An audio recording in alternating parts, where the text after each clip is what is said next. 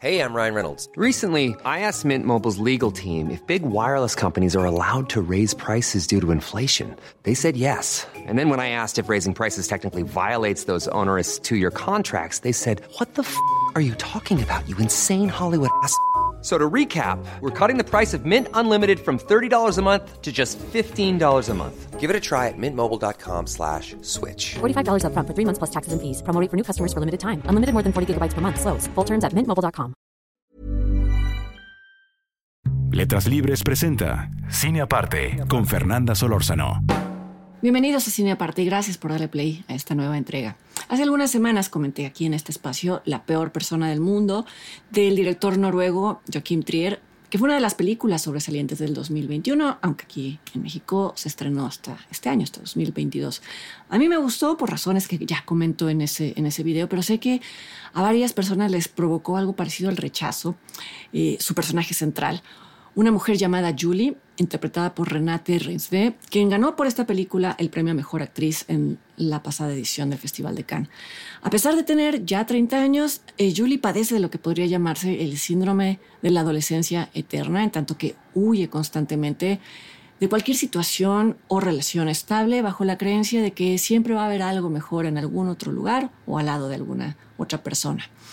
Trier muestra cómo esta faceta de picaflor de Julie la vuelve insensible al dolor de aquellos a quienes deja atrás y termina por tener un costo en su propia vida, pero aún así la peor persona del mundo no, no se siente nunca como un regaño a su, a su protagonista, no la presenta como una cínica. La mirada del director hacia Julie es, es muy empática y la película en realidad es una variante del género conocido como Coming of Age, eh, que es eh, aquel en donde se habla de la maduración emocional de los protagonistas. Eh, lo que pasa es que normalmente estos protagonistas son niños o son adolescentes y no personas de 30 años. Esto es lo que hace una variante peculiar, la peor persona del mundo. Si no la han visto y todavía quieren hacerlo y viven en la Ciudad de México, me parece que todavía se está exhibiendo en la Cineteca Nacional. Hasta el día en que estoy grabando esto, se está exhibiendo en la Cineteca Nacional.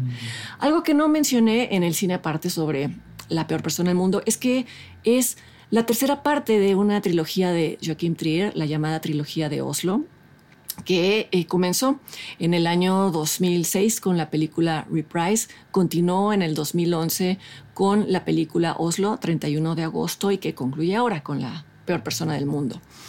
Ah, eh, las tres películas hablan de personajes buscando y encontrando o no encontrando su lugar en la ciudad de Oslo. En las tres películas aparece el actor Anders Danielsen Lie en, papeles protagónicos y como excepción a la regla o a la casi regla de las trilogías, las tres partes son buenas, las tres películas son interesantes. En honor a eso, y ya que la plataforma Movie recién integró a su catálogo tanto Reprise como como Oslo, 31 de agosto, me pareció interesante comentar por lo pronto la primera parte de la trilogía, que a su vez fue la ópera prima de Joachim Trier, es decir, Reprise. Quise comenzar esta entrega retomando los temas de la peor persona del mundo, porque mucho de esta película, de la peor persona del mundo, se asoma ya en Reprise, tanto temas como técnicas formales, como esa mezcla tan peculiar de empatía y distancia con la que el director ve a sus personajes.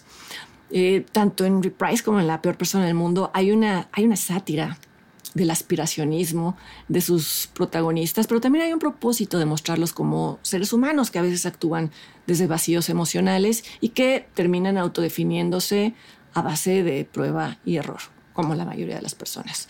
Reprise es la historia de dos amigos veinteañeros ambos aspirantes escritores, lo que permite que la sátira vaya dirigida en concreto a ellos, pero también al, gremio literario, que en Noruega y en todo el mundo se presta muy bien a la sátira. Quien haya convivido con alguien del gremio sabrá a qué me refiero.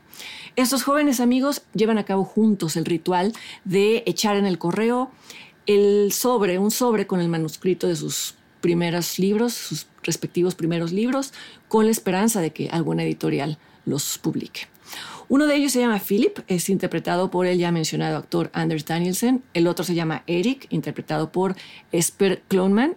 Y hasta ese momento de la película, es, decir, muy al principio, Los une casi todo, los unen sus lecturas, sus ambiciones y sobre todo el hecho de no haber recibido todavía una valoración externa o profesional, lo que sea que eso signifique, de su escritura. Y ya verán qué poderoso resulta ser ese, ese vínculo. Hasta ese momento, Philip y Eric eh, comparten incluso la convicción de que si ambos resultan publicados, no les importa, no les importaría figurar eh, se conformarían o ellos creen con tener pocos lectores porque eso los convertiría en autores de culto, algo que es muy prestigioso. La gran lección que aprende Julie hacia el final de la peor persona del mundo es que las cosas nunca funcionan como uno cree que van a funcionar y sobre todo que uno no va a reaccionar ante ellas como creía que iba a reaccionar. En el caso de los amigos Eric y Philip, todo cambia cuando el primero recibe una carta de rechazo por parte de la editorial y en cambio Philip no solo sí es publicado, sino que en poco tiempo se convierte en una estrella de la escena literaria noruega. Irónicamente, Philip no, no solo no disfruta de su nueva fama, sino que resiente el peso de las expectativas puestas sobre él, el clásico ¿Para cuándo tu segundo libro? De forma semejante, en La peor persona del mundo, el personaje del caricaturista underground, interpretado por el mismo eh, actor, no sabe manejar el cuestionamiento que le hacen los medios a su trabajo una vez que su trabajo se vuelve mainstream. Lo suyo tenía que ver con la naturaleza transgresora de sus cómics, pero el punto acaba siendo el mismo, que es que a partir de que la obra de un artista tiene visibilidad, tiene alcance masivo, este artista casi por contrato se ve obligado a dar entrevistas, a ser una especie de abogado de sí mismo, a ser un promotor de su trabajo, algo que es incómodo y sobre todo a partir de ese momento el acto de crear cómics, libros o lo que sea ya no se siente, ya no se siente igual. Una virtud a destacar de Reprise es que es una de las pocas películas verosímiles sobre personas que se dedican o se quieren dedicar profesionalmente a la escritura. Esta vocación, esta profesión siempre ha sido difícil de representar en cine porque el acto de, escribir es, es estático y es solitario, no es muy cinematográfico al final creo que las películas que mejor describen las vidas de algunos escritores son las que muestran cómo sus experiencias, incluso sus carencias y sus frustraciones terminan por moldear su escritura. Un ejemplo de película reciente que les recomiendo sobre los motores de la escritura es la película El autor del español Manuel Martín Cuenca, eh, basada en la novela homónima de Javier Cercas y esta película se puede ver en Netflix. Es un thriller y no pretende ser realista como Reprise, pero las dos películas abordan el deseo asumido o no asumido de un escritor por acceder a la fama.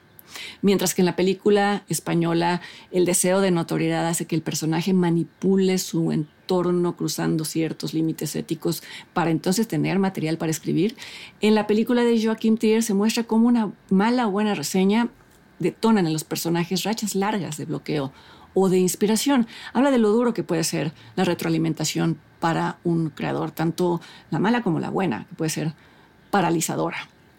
Eh, Reprise y La peor persona del mundo también son películas espejo por otra razón, porque los personajes no toman en cuenta que existen variables que no, que no pueden controlar, mientras que Julie cree ingenuamente que puede navegar el mundo sin mapas, sin brújulas, sin esperar ninguna tormenta que la sacuda, los personajes de Reprise creen que el acto de escribir va a ser suficiente para, para, que, se, para que puedan seguir sobre el camino que ellos mismos se han trazados y pronto se darán cuenta de que no. No solo porque se descubren vulnerables y frágiles ante la opinión de otros, ya sea editores, críticos, otros colegas escritores, sino porque ocurren cosas, eventos que no tienen nada que ver con la burbuja de intelectualidad que se habían construido como refugio y que cambian radicalmente su relación con la realidad.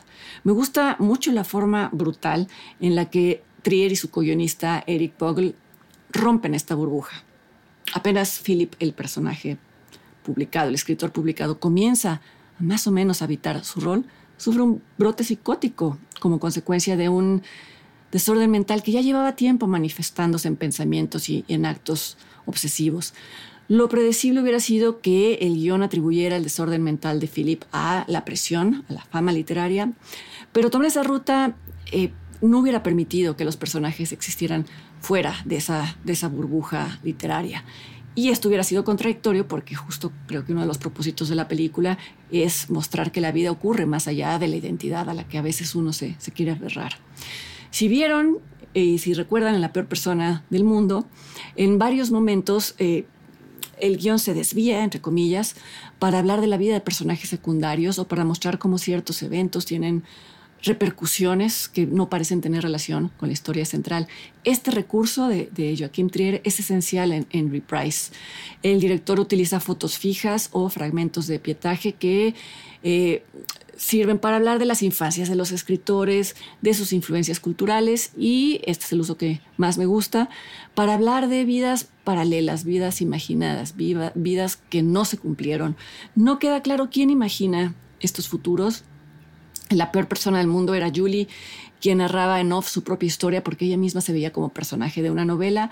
En Reprise, esa voz en off no parece corresponder a los escritores, no necesariamente, quizá corresponde a sus fantasías. En todo caso, en ambas películas es un recurso que funciona muy bien para subrayar eso que los personajes de Joaquín Trier quisieran, que es vivir varias vidas paralelas en donde de preferencia nada nunca sale mal. Tanto Reprise como Oslo 31 de agosto están en la plataforma Movie. Eh, la peor persona del mundo todavía se encuentra en cartelera en la Cineteca Nacional y yo los invito para que me acompañen la siguiente semana aquí a otra entrega de Cine Aparte. Hasta entonces.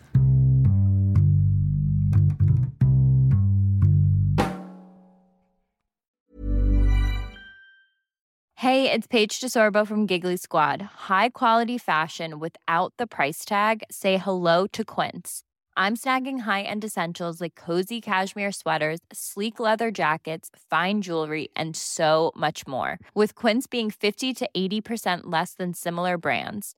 And they partner with factories that prioritize safe, ethical, and responsible manufacturing. I love that. Luxury quality within reach. Go to quince.com slash style to get free shipping and 365 day returns on your next order.